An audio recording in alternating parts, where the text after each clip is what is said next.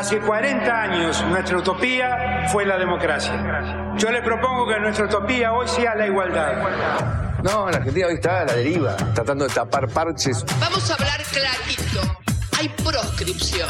La grieta famosa, que es un invento de la política para generar odio y desde ahí conseguir más votos. Vas a meter preso a Videla a todos los responsables. Estamos trabajando en armar una estrategia para enfrentar la izquierda a nivel internacional. La izquierda tiene que pelearle y la peleamos todos los días. Si vos le tenés bronca, le tenés que pelear, pelear o que tenés bronca, pero lástima a nadie. Lástima a nadie. La moneda ya está en el aire. Empieza cara o seca en FM Concepto.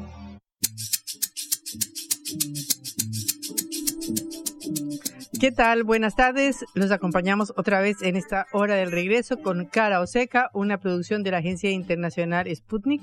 Eh, los saluda Patricia Lee y me acompaña Juan Lehmann. ¿Cómo estás, Juan? Muy buenas tardes, Patri. Muy feliz día de la periodista, en tu caso. Bueno, y feliz día del periodista. Para todos, muy bien. Y para toda la gente que hace concepto. Patri, ¿sabes qué hice honor? Hoy a, este emblemática, a esta emblemática fecha. No conseguí una primicia, no saqué una investigación única ni, ni nada de eso, pero sí me fui al evento de la Liga de Gobernadores Peronistas, acá en el centro, en el Consejo Federal de Inversiones. No tuve ninguna novedad, pero no sabes la cantidad de sanguchitos que mangué, de café que tomé ahí esperando en la sala de prensa, que básicamente para eso nos destinamos este oficio, ¿correcto? Bueno, no exactamente, pero está bien que haya sanguchitos y que haya alguna factura y un cafecito, sobre todo el día de hoy en el que saludamos a todos los periodistas. Efectivamente, déjame una pequeña crítica a la organización. Fue un evento organizado a las 12 del mediodía y había más que nada facturas. Facturas de más de la mañana o de la tarde. A mí dame un sándwich de bondiola, dame una hamburguesa, un choripán. bueno, el pueblo quiere saber. Eres un poco exigente, pero de cualquier manera le deseamos a todos los periodistas un eh, feliz día de, en esta profesión eh, comprometida con la realidad, comprometida con la verdad, que a veces es tan dura y tan difícil. ¿Qué tenemos para hoy, Juan? Bueno, hoy vamos a estar eh, repasando lo que dejó justamente esta, esta jornada. Está definiéndose un poco lo que sucede en el plano electoral. Vamos a hablar porque, claro, ahora están eh, reunidos los gobernadores peronistas, pero una pata, pata importante del frente de todos, del oficialismo gobernante, es la encabezada por Sergio Massa, el Frente Renovador. El ministro de Economía. Efectivamente, el ministro de Economía que acaba de volver de China, que va a viajar a Washington para ver cómo viene la relación con, el, con Estados Unidos en el marco obviamente de las renegociaciones con el Fondo Monetario Internacional por la deuda. Eh, entonces, bueno, queda, queda ver si va a ser él finalmente el candidato, si va a apoyar a un candidato que no sea del Frente Renovador, por ejemplo, el ministro del Interior Eduardo Guado de Pedro, incluso el propio Kisilov, que igual ya anunció que va a ser el, eh, gobernador de la provincia Efectivamente, el gobernador bonaerense que anunció que iba a ir por la reelección en, el distrito, en la madre de todas las batallas, el distrito más poblado del país. Bueno, que es, es incertidumbre lo que hay en el frente de todos y vamos a detenernos específicamente en lo que sucede en el frente renovador. Bueno, antes vamos a hablar de la pobreza en América Latina, es decir, el contexto en el cual Argentina sufre esta crisis y esta situación económica, que es un contexto en realidad de mantenimiento y profundización de la pobreza y del estancamiento económico en todo el continente. Y quizás eh, la noticia del día eh, aparentemente Lionel Andrés Messi, el mejor jugador del mundo que se va a Estados Unidos, se va a Miami, quien pudiera. Eh, se va a jugar en la Major League Soccer, la liga del país norteamericano para sumarse al Inter de Miami. Bueno, lo confirmó recién en una entrevista. Se venía hablando acerca de la posibilidad de que fuera a la famosa MLS o que volviera al Barcelona, algo que queríamos mucho, la verdad, que se retirara en aquel club donde ganó todo, o que fuera, por ejemplo, a Arabia Saudita. Bueno, finalmente lo anunció, lo confirmó en una entrevista. Messi será se irá a la liga estadounidense. También comentaremos un poco de eso. Y para seguir hablando de Estados Unidos, comentaremos qué va a encontrar Messi cuando llegue. Además, por supuesto, de que eh, va a encontrar las maravillosas playas de Miami y todas las, todo a su favor. Pero también va a encontrar pobreza, discriminación, desigualdad y violencia. De eso también estaremos hablando. Alguien va a haber alguien a quien va a encontrar, pero no en eh, noviembre porque estará de gira. Es Taylor Swift, la artista estadounidense que viene a River. Hay carpas de gente, hay gente acampando. Ya están acarpando. Efectivamente, en Núñez, frente al estadio más monumental eh, hay carpas de amigos, amigas que se juntan, van rotando, claro, no tienen entradas numeradas porque van al campo para estar más cerca de su artista eh, y tienen miedo de que, bueno, la demanda lleve a que quede en un lugar muy retrasado, pero me parece un poco exagerado ir cinco meses antes. Se habla también de que hay gente a quien le pagan para que haga la fila, así como ahí en su momento en la pandemia al principio estaban los famosos fileros digitales que vos le pagabas a alguien para que hiciera la fila virtual y estuviera tocando F5 hasta que se liberara un lugar. Bueno, eso también pasa con Taylor Swift y las Swifties. Bueno, Vamos a hablar de nuestro programa. Cara o seca de Sputnik en concepto FM 95.5.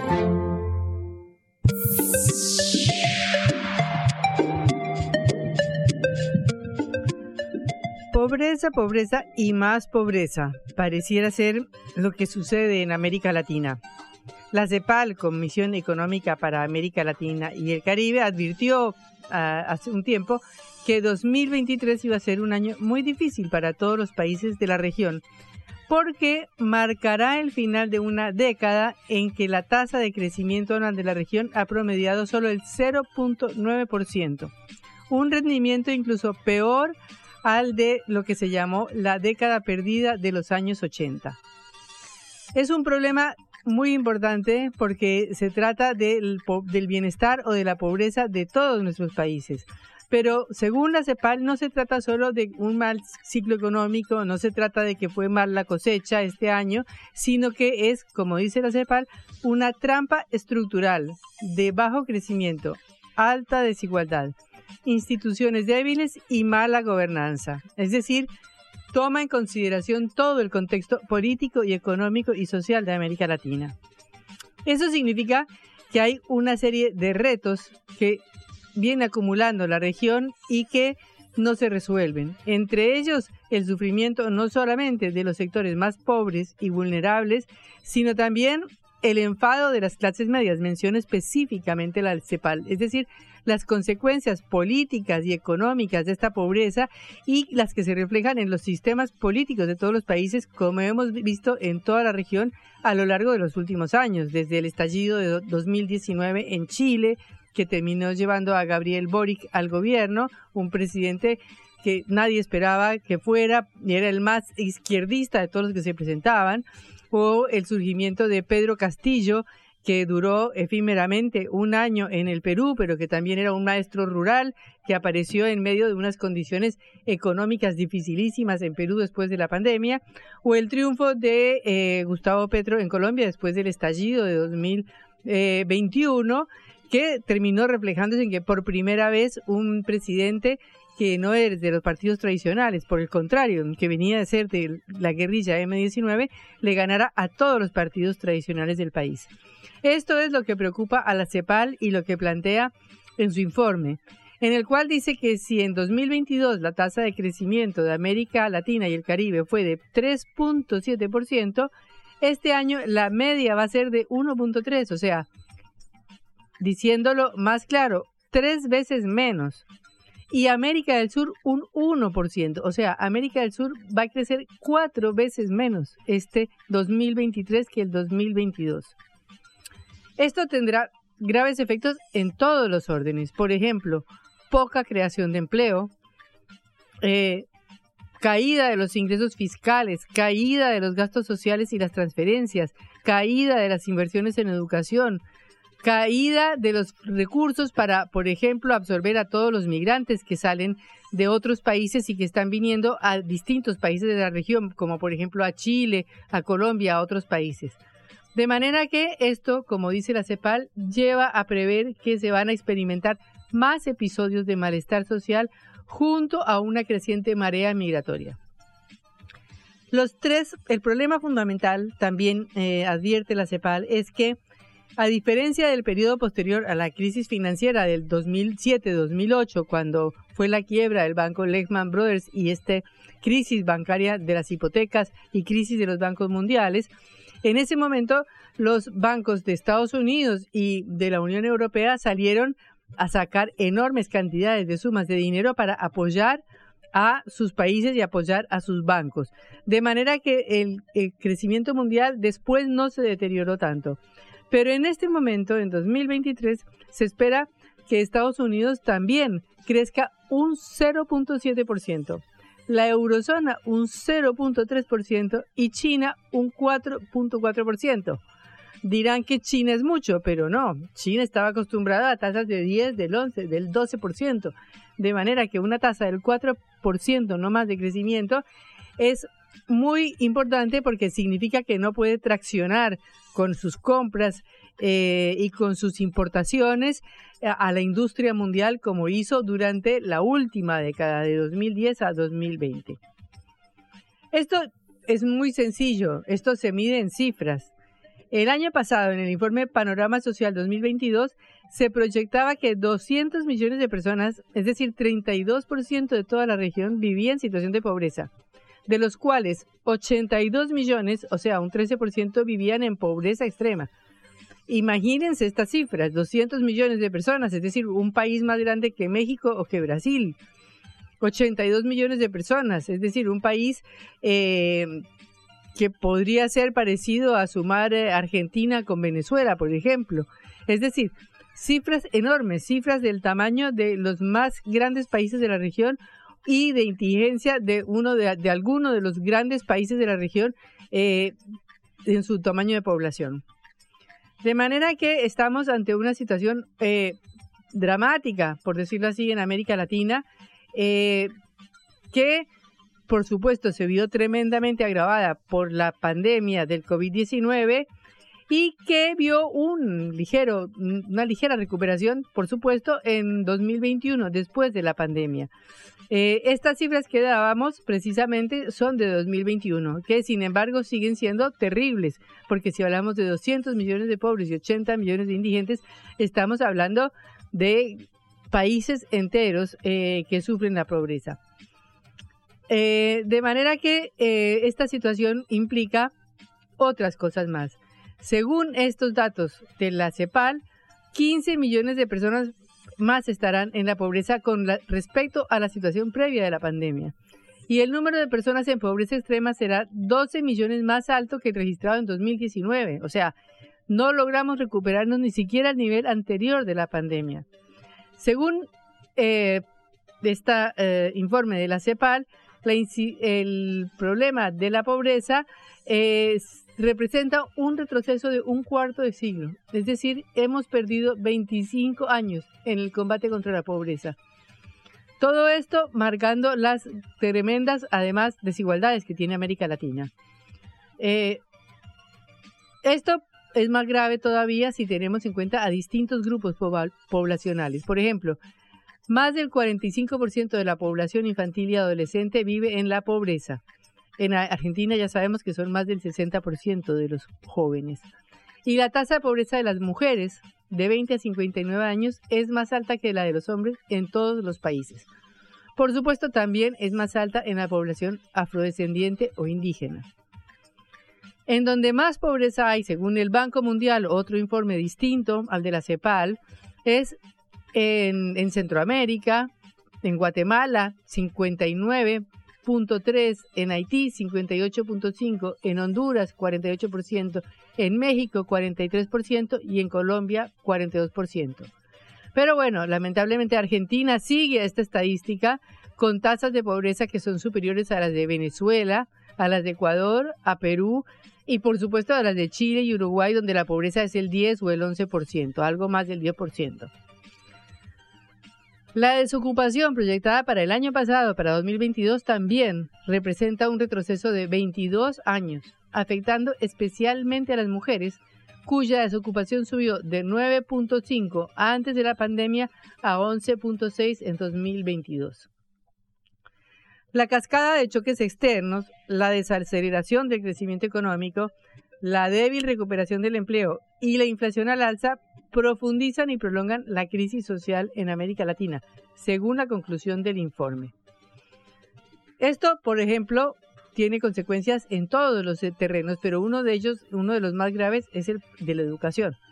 Según el informe de este organismo regional de las Naciones Unidas, el porcentaje de jóvenes de 18 a 24 años, NINI, es decir, que no estudia ni trabaja de forma remunerada, pasó de 22.3 en 2019 a 28.7 en 2020. afectando más que todas las mujeres, 36% de las mujeres comparado con 22% de los hombres. Todos estos eh, datos son para mostrar que vivimos una década crítica y que esta década que va del 2023 al 2030 será decisiva para ver si América Latina puede recuperar el terreno perdido en estos cuatro o cinco años o si puede recuperar un, un, sendero y un camino de crecimiento. El problema es que en este contexto eh, Argentina también sufre niveles latinoamericanos de pobreza. Según eh, el periodista Carlos Pañi, mientras que en, el, en el mundo la pobreza se redujo desde 1999 un 25% y en América Latina un 45%, en eh, Argentina esto no sucedió.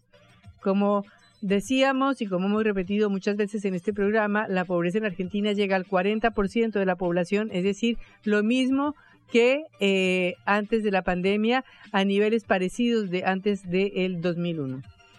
Mientras tanto, se triplicó el empleo público de 1.2 millones a casi 3 millones de trabajadores. Los beneficiarios de alguna prestación social que depende del Estado pasaron de 3 millones a 12 millones. Y los planes eh, potenciar trabajo, que habían sido como 250 mil cuando salió Cristina Kirchner del gobierno, son 1.586.000 hoy. Es decir, estamos en un ciclo que parece vino para quedarse. Desde 2001 hasta hoy no se logra cerrar ni se logra superar ni mejorar la pobreza en Argentina y en América Latina la coyuntura que se vive también es de una pobreza que es a peor a los antecedentes que teníamos en 2019, antes de la pandemia. Ese será el reto de los gobernantes, ese será el reto de quienes ganen las próximas elecciones en Argentina. Blanco o negro, sí o no. A favor o en contra. Sputnik para la pelota para reflexionar.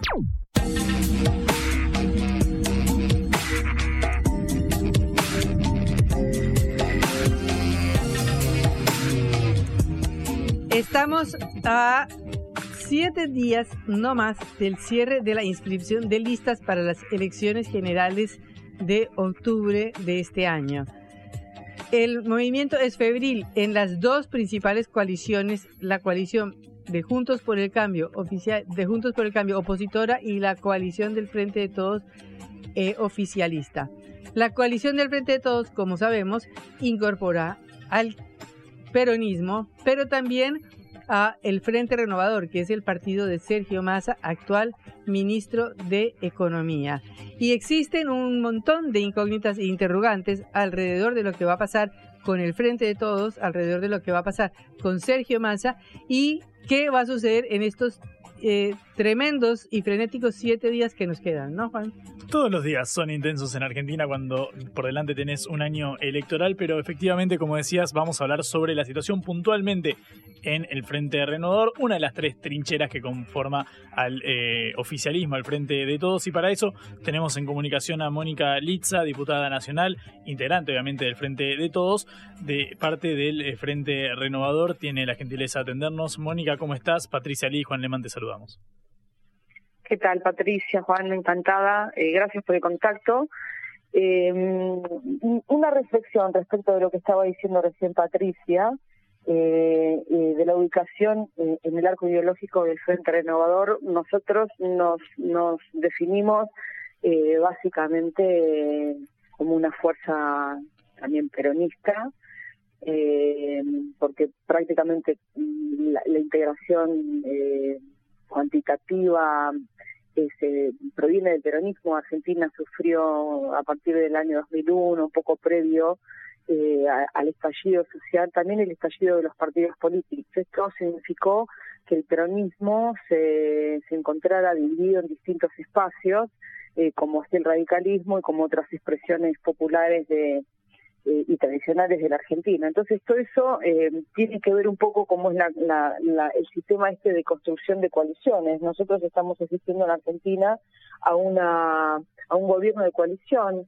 prácticamente inédito, porque si bien este, constituyeron en algún momento algunos frentes, esto de ser una coalición es una experiencia nueva para la Argentina y también tener una oposición que representa otra coalición, ¿no? Ahora tanto el oficialismo como la, oposición son dos grandes coaliciones. En el caso del Frente de Todos, eh, del cual el Frente Renovador es parte, eh, tuvimos el desafío de constituirnos primero en una coalición electoral exitosa porque se ganaron las elecciones en el año 2019, se logró ese objetivo de ganar eh, y tal vez lo que no pudimos este, concretar fue el, el convertirnos en una coalición de gobierno, ¿no? De ahí las diferencias, los matices y además las sumas de, de hechos eventuales que ocurrieron eh, como la, pandemia, como la sequía, como la guerra, como bueno y otras eh, el tema de, las consecuencias de la enorme deuda que pende sobre la Argentina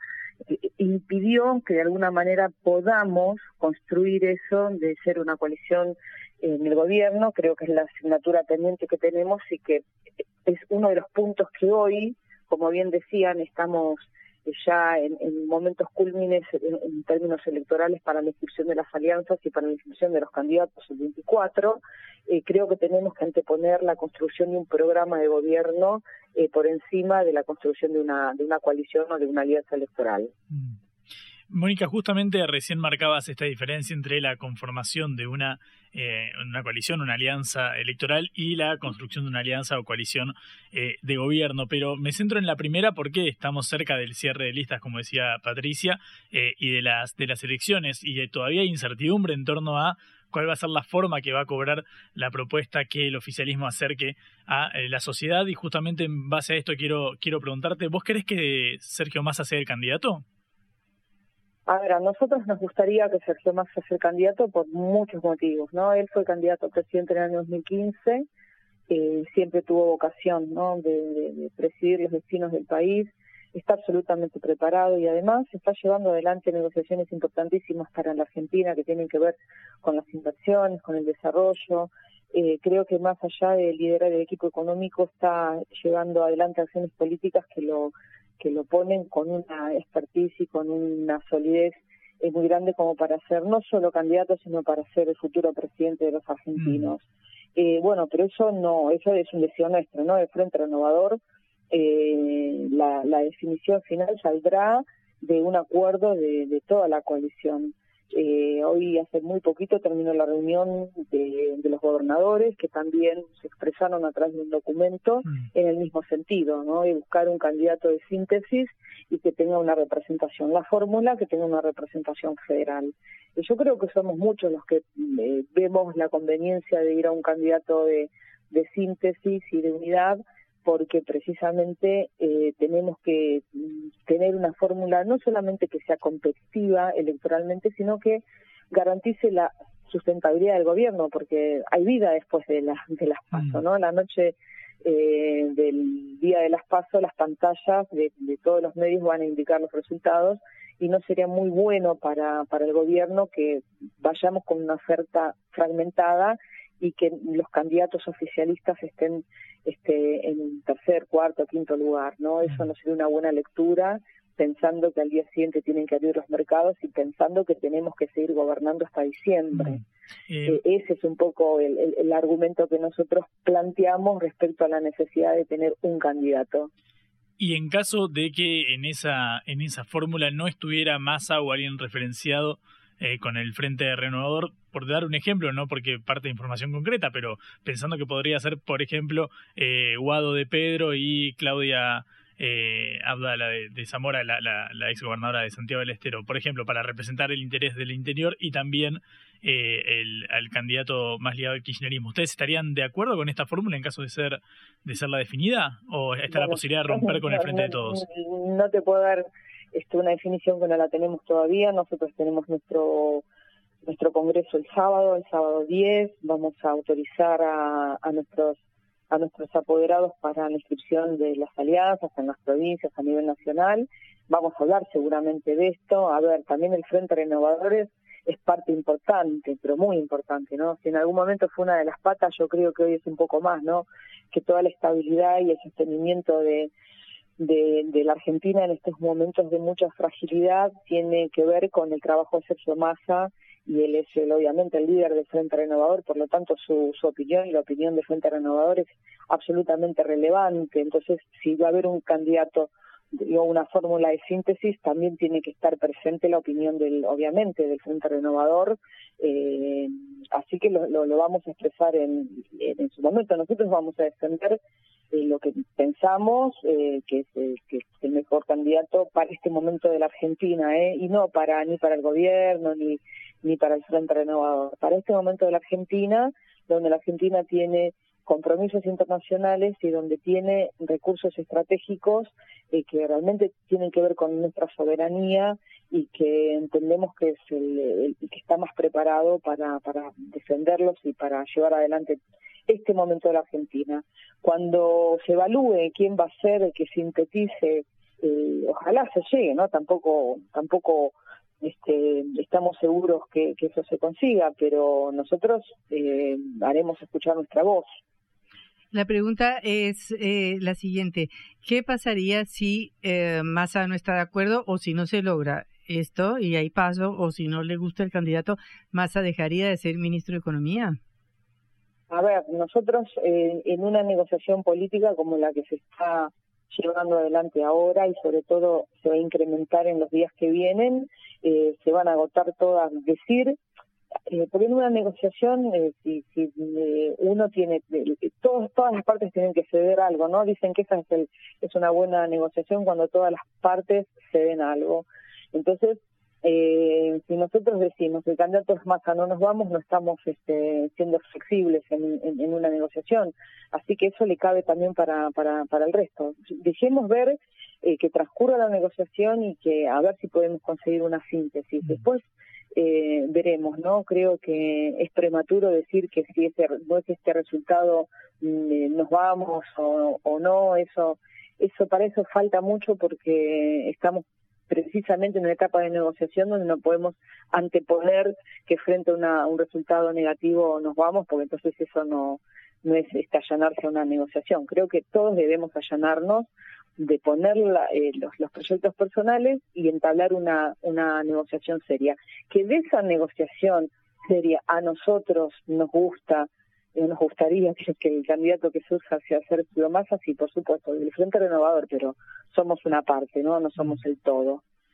Estamos hablando con Mónica Litza, diputada nacional del Frente de Todos, integrante del Frente Renovador particularmente. Mónica, recién cuando te preguntaba, decías eh, que la envergadura que ha tomado el, el, frente al que perteneces, el Frente Renovador conducido por Massa, eh, adquirió una relevancia más importante tras la asunción ministerial del actual eh, jefe de la cartera de Economía. Quiero preguntarte por la distribución de, fuerzas y roles dentro del gobierno, si crees que es eh, simétrica y si crees que se corresponde con la actual eh, distribución de poder real. para ustedes estuvo, estuvo bien representado en este momento el peso que tiene el Frente Renovador en el gobierno de, de Alberto Fernández. ¿En qué lugar creen que queda el presidente y lo que se ha dado en denominar el albertismo? A ver, yo creo que una de las cosas que, que pidió Sergio Massa al momento de, primero, recordar, porque siempre viene bien recordar, que Sergio asumió en un momento absolutamente difícil, ¿no? Además está decirlo que cuando nadie levantaba la mano para decir voy yo, ¿no? Hoy están levantando las manos para ser candidatos, pero en ese momento creo que, que, es muy valioso lo que hizo Sergio y que le puso el cuerpo y que la verdad le está dejando todo en la función él había pedido la unificación del área económica, porque estaba muy desarticulada, entonces eh, al tener una, una coordinación de aduana, de AFIP, de la energía, la Secretaría de Energía, Industria, Desarrollo, de Comercio, eh, unificadas bajo un mismo liderazgo, bueno, esto está dando resultados muy positivos, ¿no? Uno de ellos es el cambio de la matriz eh, exportadora de la Argentina, pasar de una matriz agroexportadora a ser un país exportador de energía, de economía y de conocimiento. Creo que es eh, enorme el trabajo del área económica coordinada por, por el ministro Sergio Massa. Y creo que, bueno, hoy eh, lamentablemente, ¿no? Porque Argentina eh, eh, ya viene arrastrando hace, hace mucho tiempo eh, problemas en su economía que hacen que el foco esté puesto mm, en, la economía. Entonces, devino en, lo más importante del gobierno. Así que eh, lo está llevando a cabo muy bien Sergio y creo que a tu pregunta decirte que eh, creo que el Frente Renovador o Masa eh, en esta división de, de, roles creo que está llevando la parte más importante de, del rumbo del país. Mm. ¿Y en qué lugar queda, queda Alberto Fernández, eh, para, para, para cerrar, y te agradecemos por estos minutos que nos estás eh, concediendo, ¿en qué lugar queda Alberto Fernández? ¿Qué lecturas es de su gestión a cargo del Ejecutivo hasta el ingreso de, de Massa en, el Ministerio de Economía? Bueno, yo creo que él quedó en un lugar institucional eh, bastante... Él sigue siendo, por supuesto, el presidente de la Nación y tiene, tiene un rol como tal, eh, lamentablemente me parece que no está no, no, está cumpliendo con la función que tendría que cumplir que es ser eh, la conducción política no de, porque en realidad la economía la debe conducir la política y me parece que ese es el rol que hubiera tenido el presidente Fernández del cual él solo se ha corrido no porque en realidad eh, él tuvo eh, hasta último momento la, la, la oportunidad de, de ser ese conductor del todo y de sobrevolar eh, las, las internas y realmente eligió tener otro rol, ¿no? Un rol eh, más pasivo en cuanto a lo que es la conducción del país y más activo en cuanto es el tema de impulsar candidaturas eh, en un momento, como te decía antes, de mucha fragilidad. Así me parece que, que se equivoca, ¿no? Me parece que, que se equivoca. Él tendría que haber tenido un rol de mayor grandeza, de mayor altura y realmente eh, está actuando como un operador político de algunos mm, posibles o eventuales candidatos eh, en un momento donde realmente lo que hay que ordenar es la política para que se pueda ordenar la economía. Mónica, la última, ¿sabés que al retorno del viaje a China, Cecilia Moró, la presidenta de la Cámara de Diputados, expresó vía redes sociales, nos da alegría construir caminos para ayudar a la estabilización de Argentina, pero da pena llegar y ver que propios y extraños que generaron la crisis que hace necesaria la estabilización están acá jugando a los soldaditos. Eh, ¿Vos creés que el presidente o alguno de sus funcionarios eh, está en este grupo que denomina Moró? Sí, por ejemplo, uno es el embajador, el actual embajador en, Brasil, Daniel Scioli, porque en realidad él tendría que estar ocupándose de lo que se debe ocupar. Todos, los del frente de todos, estamos con un compromiso mayor que cualquier otro que otro espacio político, porque somos los que estamos al frente de la gestión, y Scioli tiene un, rol que cumplir como embajador, traer, ayudar, traer inversiones, ver cómo hace Argentina para ingresar a los BRICS, tiene que hacer un montón de cosas antes que estar paseándose como candidato este, cuando hay un, equipo económico y hay un montón de, primero hablando de los argentinos, el enorme esfuerzo argentinos y argentinas que, están haciendo por este momento difícil y creo que cuando Cecilia Moro dice eso habla de, de, de que hay una falta de responsabilidad de quienes la tienen, como en este caso Scioli, eh, en vez de estar jugando al rol de, candidato, tiene que ponerse realmente el traje de embajador y, ayudar un poco como, como está haciendo Massa, ¿no? Tirar del carro todo el día, desde la mañana hasta la noche. Mónica, muchísimas gracias por estos minutos. No, gracias a ustedes. Eh, un, abrazo y feliz día. Muchísimas gracias. Gracias, por acordarte. Eh, estábamos hablando con Mónica Alitza, diputada nacional del Frente de Todos, una persona muy cercana a Sergio Massa en el Frente Renovador, que el sábado tendrá su congreso para definir cuál es su estrategia electoral dentro del Frente de Todos. Es signo de pregunta porque aún está todo abierto. Lo que a Verne le tomó 80 días lo hacemos en una tarde. La vuelta al mundo en la vuelta a casa.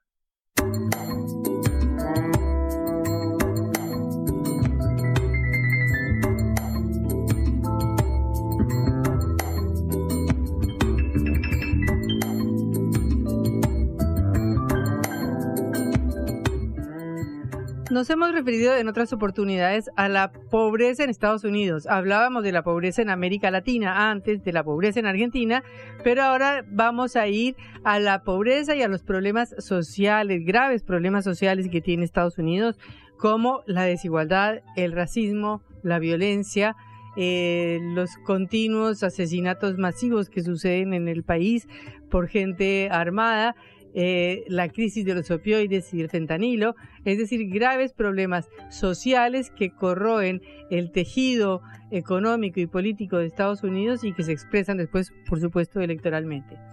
Eh, más de un millón de chicos eh, que van a los colegios públicos no tienen casa, viven en, en moteles, como se dice en Estados Unidos, en autos, en vans, en edificios abandonados. El país que produce más bienes que todas las economías sumadas de Japón, Alemania, Reino Unido, India, Francia, Italia, eh, tiene una economía de pobreza, tiene una cantidad de pobres que es equivalente a un país de 40 millones de habitantes. Eh, la línea de pobreza en 2022 fue trazada en 13.590 dólares al año para una sola persona y 27.750 para una familia de cuatro. Pero esas cifras son absolutamente insuficientes para un país como Estados Unidos, en donde es más fácil quizás conseguir un lavarropas o conseguir un televisor que garantizar cuestiones básicas como un sistema de salud o la atención en un médico o ir al odontólogo. Hay 2 millones de personas en las cárceles. Otros 3.7 millones están en lo que ellos dicen probación. Es decir, cifras enormes, cifras muy grandes de gente detenida, cifras muy grandes de población carcelaria y de los cuales 7 eh, de cada 10 negros han pasado por lo menos una parte de su vida en prisión. O sea, la mayoría de esas personas encarceladas son negras. Estamos en comunicación con Javier Aullero, uno de los más prestigiosos eh, y reconocidos sociólogos del país, que vive desde hace años en Estados Unidos, eh, que es profesor en Austin, Texas, y que en este momento está en España, si no me equivoco. Javier, mucho gusto saludarlo. le hablan Patricia Lee y Juan Lehmann de Cara Oseca. Hola Patricia, hola Juan, ¿cómo están? ¿Me escuchan bien? Sí, sí, perfecto. Muchas gracias. bueno, ah, Javier, un, un sociólogo especialista eh, como tú en Argentina, con los libros que has escrito sobre la situación en Argentina, ¿qué, ¿cómo ve a Estados Unidos? Eh, la, la, imagen que vos diste en, cifras duras es, bastante, eh, digamos, cercana a, la realidad. Eh, es un, país con altísimas eh, cifras de pobreza, en realidad son bastante más altas que el 10.5% de población bajo la pobreza. Eso tiene que ver con cómo se la mida, de acuerdo a otras mediciones es el 17% de la población que está eh, bajo la línea de pobreza medida por, por ingresos, digamos, pero ese no es el único problema, vos describías los altísimos niveles de desigualdad, el, temor generalizado por, por eh, la cantidad de armas que andan eh, de Estados Unidos que son muy peligrosas, la tasa de, obviamente la tasa de homicidios es, lo que se sube. Te estamos perdiendo. Hola. Ah, ¿me, escuchas? Sí, pero cortado. Sí, ¿me escuchas? Eso no lo escuché al em, final. ¿Sí, me escuchas? Ahora sí. Eh, decía, no todos los temas unos tienen que ver con los otros, digamos, la, alta disponibilidad más Danilo, eh, digamos, tienen algún tipo de relación, eh, pero, digamos, no, no es una relación obvia. Eh, eh, lo mismo con los, eh, las tasas de pobreza entre los migrantes, etcétera, etcétera, digamos, pero, pero sí es un panorama eh, bastante complicado en la sociedad más rica del planeta, ¿sí? Hola. Sí. Ah, ¿Me escuchas? Sí, sí, te escucho, te escucho, es que se está cortando. Bueno, ¿qué relación mm. tiene esto con la violencia y con el problema de las armas? A ver, eh, Estados Unidos tiene altísimos, eh, digamos, por, por la segunda enmienda, eh, la gente eh, tiene mucha disponibilidad de armas y de armas de alta letalidad, no son solo, digamos, revólveres que tiene la gente, sino AR-15 o AK-47, y esos son armas de alta letalidad que producen mucho daño cuando ocurren episodios como estos tiroteos masivos, digamos. al, al, mismo tiempo hay, hay una disponibilidad de armas en el, en la, digamos, en el tráfico de, en el tráfico y la distribución de drogas. Esa es otra forma eh, de violencia. Pero de lo que de lo que estamos hablando es de la, alta letalidad por el tipo de armas que se utilizan, digamos, no porque haya más o menos eh, tráfico. Justo hoy sale un artículo de en el Washington Post que habla de cómo el fentanilo está eh, entrando eh, partes de lo que entra de fentanilo entra desde México y Estados Unidos eh, contrabandea armas a México con las cuales eh, los, eh, los narcos se, se, matan entre sí, produciendo una crisis migratoria que emigra a los Estados Unidos. Entonces, con el tema de la violencia, obviamente, digamos, no es porque sea una sociedad necesariamente más violenta, sino porque tienen más disponibilidad de armas. Claro, pero eso se mezcla con esta crisis social, porque estoy leyendo mm, ahora en Infobae que hubo por lo menos dos muertos y cinco heridos en un tiroteo de una escuela secundaria de Estados Unidos en el acto de graduación ayer. O sea, es una cosa de todos los días. Es una cosa, es un. Eh, yo ahora estoy hablando tanto como sociólogo como padre de familia, digamos, con dos chicos que acaban de terminar la secundaria y uno está en la universidad y es una es una preocupación que eh, en más de un sentido muchos de, nosotros lo que hacemos es la estrategia del avestruz, ¿no? Meter la cabeza en la arena y tratar de olvidarse porque es de, genera mucha eh, impotencia, porque cualquier discusión que se tenga sobre la disponibilidad de armas, eh, esto no estoy exagerando, yo puedo ir, ahora estoy en España, digamos, pero en cuando regrese a mi ciudad de Austin puedo ir y comprar las, las armas que quiera y no hay ningún sistema, porque todo es construido como un, como un atentado contra la segunda enmienda, no hay un sistema de alarmas. Cuando hubo este, este masacre masiva en un club en Miami, la persona que hizo esta masacre había gastado en armamento en su tarjeta de crédito miles y miles de dólares sin levantar lo que se conoce como eh, una bandera roja, una alarma, digamos. Eh, esto es habla de, de la disponibilidad de cierta no digo normalización, porque a todos nos, nos genera mucho eh, horror esto, pero es como cierta resignación de que, bueno, vivimos en esta sociedad y esto es lo que sucede, ¿sí? Y cada episodio, cada episodio que sucede esto, eh, digamos, los republicanos lo que hablan es de crisis de salud mental, ¿sí? Eh, hablan de, bueno, hay que hacer algo porque hay mucho loco suelto, ¿sí? Bueno, esos locos sueltos tienen acceso fácil a las armas, que en otros países no sucede porque Estados Unidos no tiene más altas tasas de salud, eh, eh, de problemas de salud mental que otros países. Lo que tiene, lo que lo distingue a Estados Unidos del resto del mundo moderno, es la facilidad con la que se accede a las armas.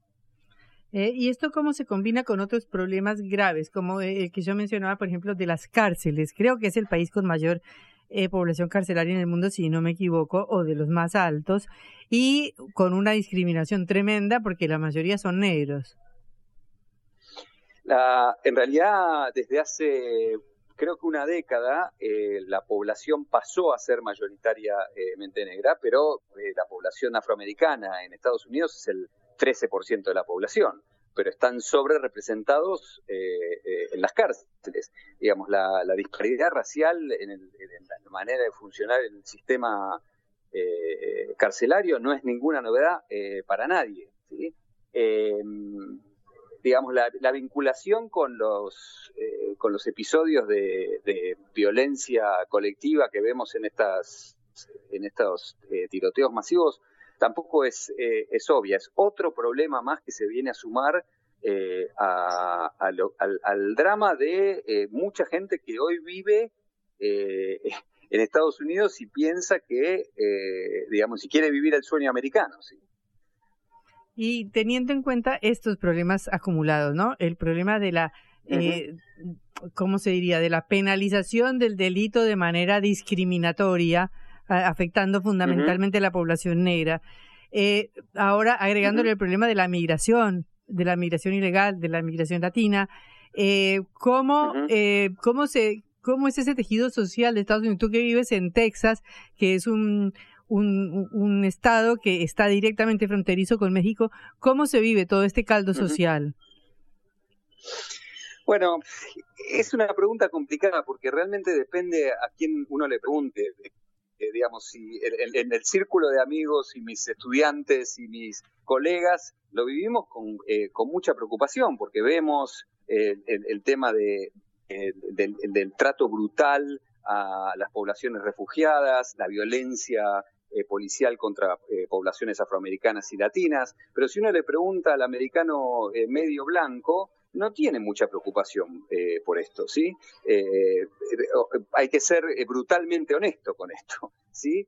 no es un, así como te puedo preocupar a, mí, a vos, a mí y a tus oyentes, para el americano medio, esto es un problema de, entre comillas, las minorías, ¿sí? El tema de los, eh, de los tiroteos en las escuelas y estas masacres colectivas sí es un tema que empieza a preocupar y a generar mucho, mucho miedo y mucha frustración en la población americana, pero curiosamente no se traduce en, eh, en resultados electorales. ¿sí? Eh, el, estado de Texas es un estado, y, me cuesta decirlo, es un estado medieval en más de un sentido y profundamente fascista. En donde lo que, lo que se genera es mucho miedo, eh, miedo a articular cierta eh, oposición, miedo a decir esto de que la gente, a ver, estamos hablando de la implosión del Estado. Si los ciudadanos se pueden armar y el Estado no, puede monopolizar el ejercicio de la violencia, eso es una sociedad más parecida a Juego de Tronos que a un Estado eh, moderno, ¿sí? Porque lo que caracteriza un Estado moderno es cuando una organización monopoliza el ejercicio de la violencia. No que yo pueda defenderme con, con, con armamento de guerra eh, mi propiedad y, eh, y, mi familia. ¿sí? Esto es, eh, pero para mucha gente no es un problema.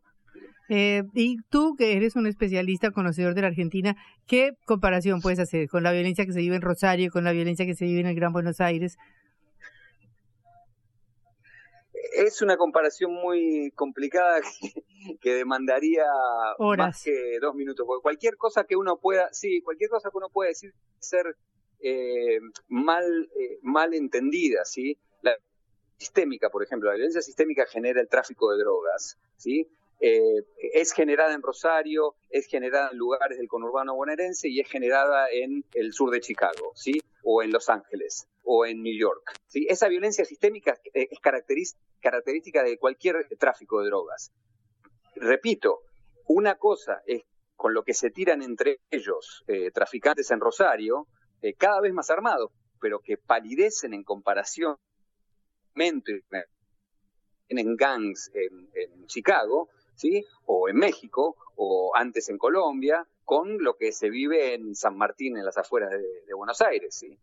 El tema de Argentina es que si bien comparativamente, otra vez, con toda la precaución que hay que decir esto, digamos, comparativamente Argentina sigue teniendo tasas de eh, homicidio, que es como se mide la violencia, eh, es una manera muy masculina, de, masculina, sí, masculina, digamos, porque sobre representa a los hombres, de eh, medir la violencia, pero tasas de homicidio comparativamente menores en la, región, pero sin embargo es el país en donde la violencia ha crecido en la última década más rápidamente. Eso está en la base de cómo se, percibe a la violencia en la Argentina. No porque comparativamente con El Salvador, con Venezuela, incluso con, Brasil, con cualquier país, eh, son tasas de homicidio muy bajas. ¿sí? Pero es el país que en las últimas 15 años, no en la última década, en los últimos 15 años ha crecido más rápidamente. Entonces, eso, eso genera una percepción de la inseguridad eh, que, digamos, eh, no se condice con tasas de homicidio reales. Pero nadie anda con tasas de homicidio en la cabeza por la calle, ¿sí? Eh, anda con otra preocupación. Por eso es que, por eso es que las imágenes de un Bukele, digamos, o de las versiones locales del Bukele, eh, son tan, eh, digamos, eh, circulan con tanta facilidad, ¿sí? Claro.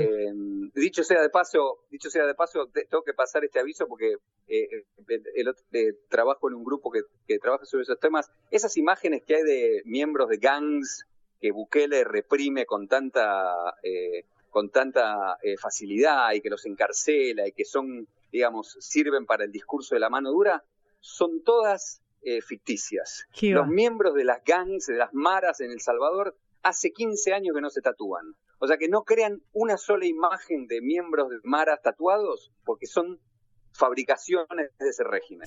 ¿sí? Digo esto porque lo sigo viendo, hace en el 2005 las maras dieron la orden de que nadie se tatúe para no ser identificado. Y hoy vemos que están todos tatuados. Sí, es sí, sí, una, sí. toda una mentira. Increíble. Toda una mentira. Increíble. Bueno, Javier, muchísimas gracias por estos minutos. En Caro Seca te vamos a volver a consultar. Hasta luego. Bueno, muy- muchas gracias.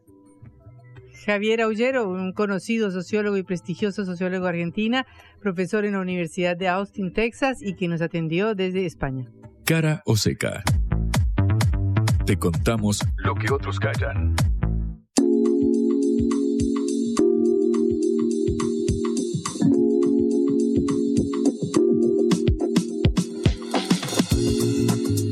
La noticia del día, Juan. Efectivamente, eh, Patri, porque el mejor jugador del mundo, el mejor jugador de la historia tiene nuevo eh, club, va a jugar como contábamos en la apertura en el Inter de Miami, en la MLS, la Liga de Estados Unidos, lo confirmó el 10 ante los medios españoles Mundo Deportivo y Sport. Eh, Messi dio una larga entrevista donde explicó básicamente, bueno, las razones por las cuales no iba a ir al, Barcelona, tampoco al fútbol de Arabia Saudita. Recordamos que el Al Hilal le había ofrecido un contrato de unos 600 millones de dólares por temporada, una suma, la verdad es que incalculable, casi pues, difícil de mencionar esa magnitud, 50 palos por mes, más o menos, más o menos lo que gana un periodista hoy en su día también. Vamos a saludarlos también por ahí. Escuchemos lo que decía el 10 recién en una entrevista con estos medios de España.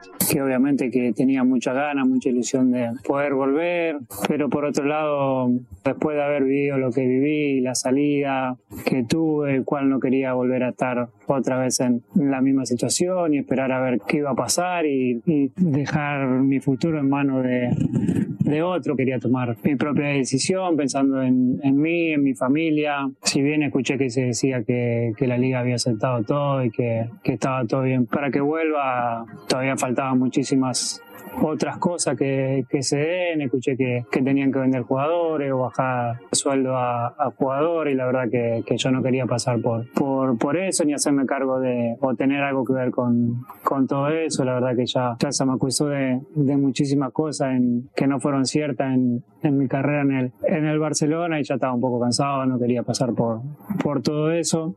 También estoy en un momento donde, donde quiero salir un poco de, del foco, eh, pensar más en, en mi familia. Como decía recién, tuve dos años el cual a nivel familiar estaba tan mal yo que no, que no lo disfrutaba. Tuve el MS que fue espectacular para mí eh, haber ganado el, el mundial, pero sacando eso fue una etapa difícil para mí. Quiero volver a reencontrarme con, con el disfrute, con el disfrute de mi familia, de mis hijos, del día a día.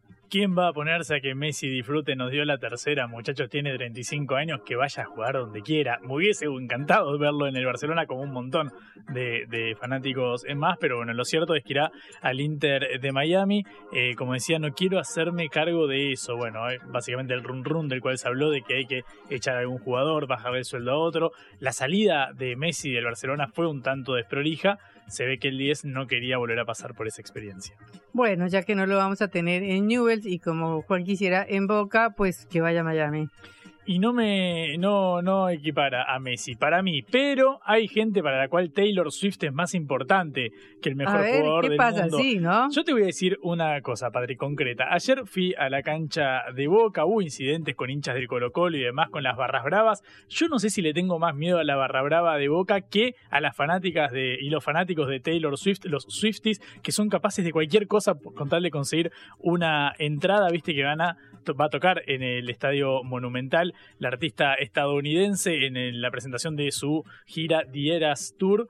Eh, bueno, va a dar tres funciones, todas agotadas al instante. Más de dos millones de personas hicieron la fila simultáneamente con tal de conseguir eh, un lugar en el estadio que se ha ampliado. Dos millones digitalmente. capacidad. Claro, digitalmente, todo digitalmente. Eh, en menos de dos horas se fueron agotando cada uno de los shows. Las entradas iban de los 16 mil hasta los 75 mil pesos en caso de ser afortunado o afortunada de conseguir. O sea, claro. 50 a 200 dólares más o menos. Más, claro, haciendo el cálculo, más o menos eso. Ahora, en reventa superaban el doble de, de precio. Claro, más de 2 millones de personas haciendo la fila. No sé qué capacidad tiene River, tendrá 80 mil personas, una cosa así.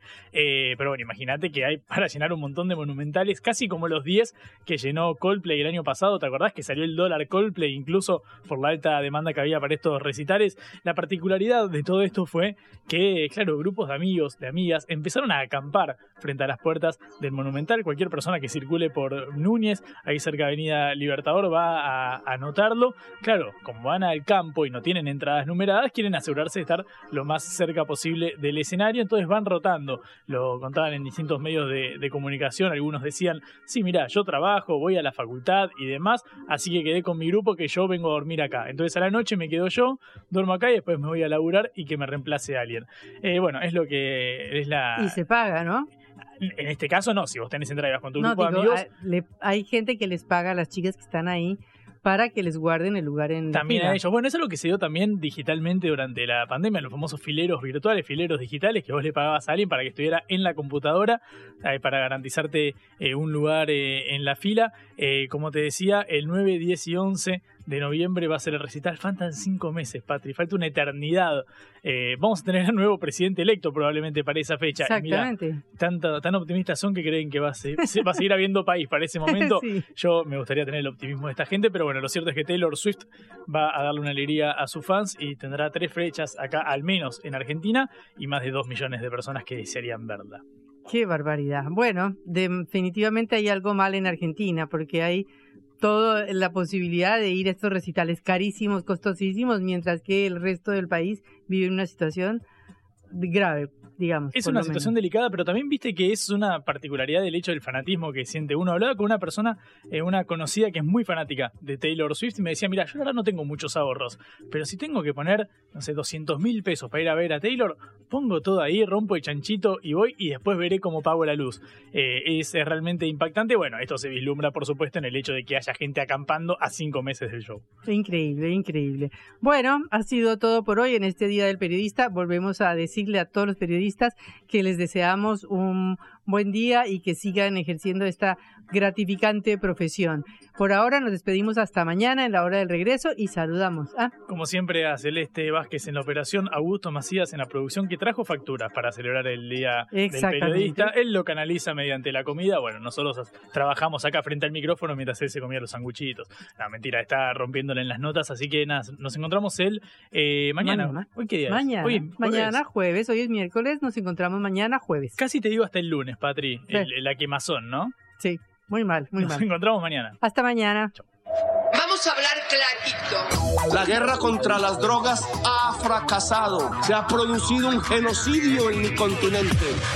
Tenemos nosotros que plantar una sola voz, y que América Latina, el Caribe, le diga a los Estados Unidos de Norteamérica, no más golpismo. Y se aplica lo que decía Tolstoy, un gobierno que no procura la justicia no es más que una banda de malhechores. Qué cosa rara que diga gracias a la vida a pesar del dolor, porque mi hija dio la vida sabiendo que había que cambiar. La vi ahí que, que brillaba, que sobresaltaba en ese estadio hermoso y no lo pensé y, y la fui a besar. La vida está llena de tropezones y de fracasos, pero es hermosa. Cara o seca.